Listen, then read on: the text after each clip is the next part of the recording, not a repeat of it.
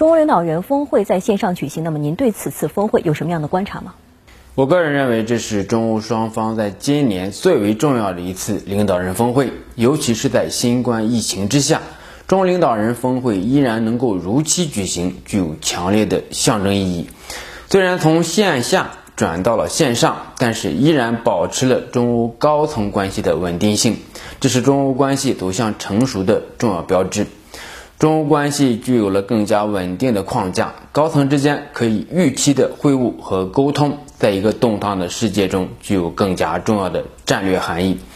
如果没有疫情的影响的话，中欧领导人峰会将在德国的莱比锡举行。作为欧盟主席国的德国，将迎来非常重要的主场外交的时刻，为默克尔总理带来更大的关注度，成为他所剩不多的执政时间中非常重要的外交时刻。因为疫情的影响，峰会通过视频会议的形式得以完成，足以说明中欧关系的韧性。首先呢，从外交的形式来讲，这是高规格的领导人的沟通与交流，是中欧关系发展进程中的一件大事情。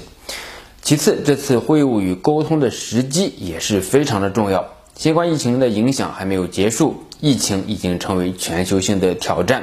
需要中国和欧盟这样全球性的力量共同的协调和应对。另外呢，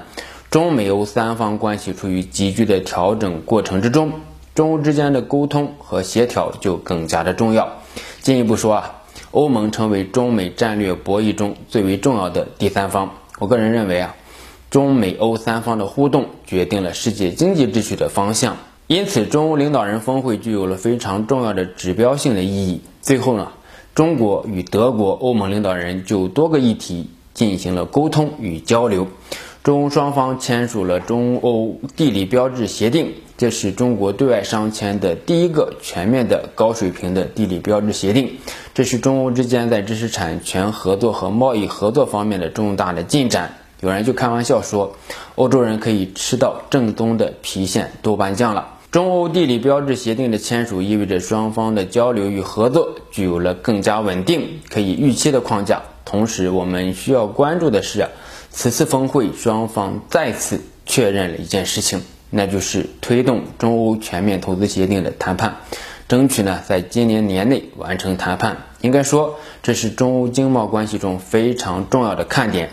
双方经历了六年多的谈判。确认在年内完成谈判，也就是说，确定了一个明确的时间节点。当然呢，完成谈判并不意味着协议的达成和落实。但是在世界经济秩序处于震荡和不确定的时候，中欧全面投资协定的谈判意味着中欧维护全球多边经济秩序的意志和共同的利益，向世界发出了强有力的信号和信心。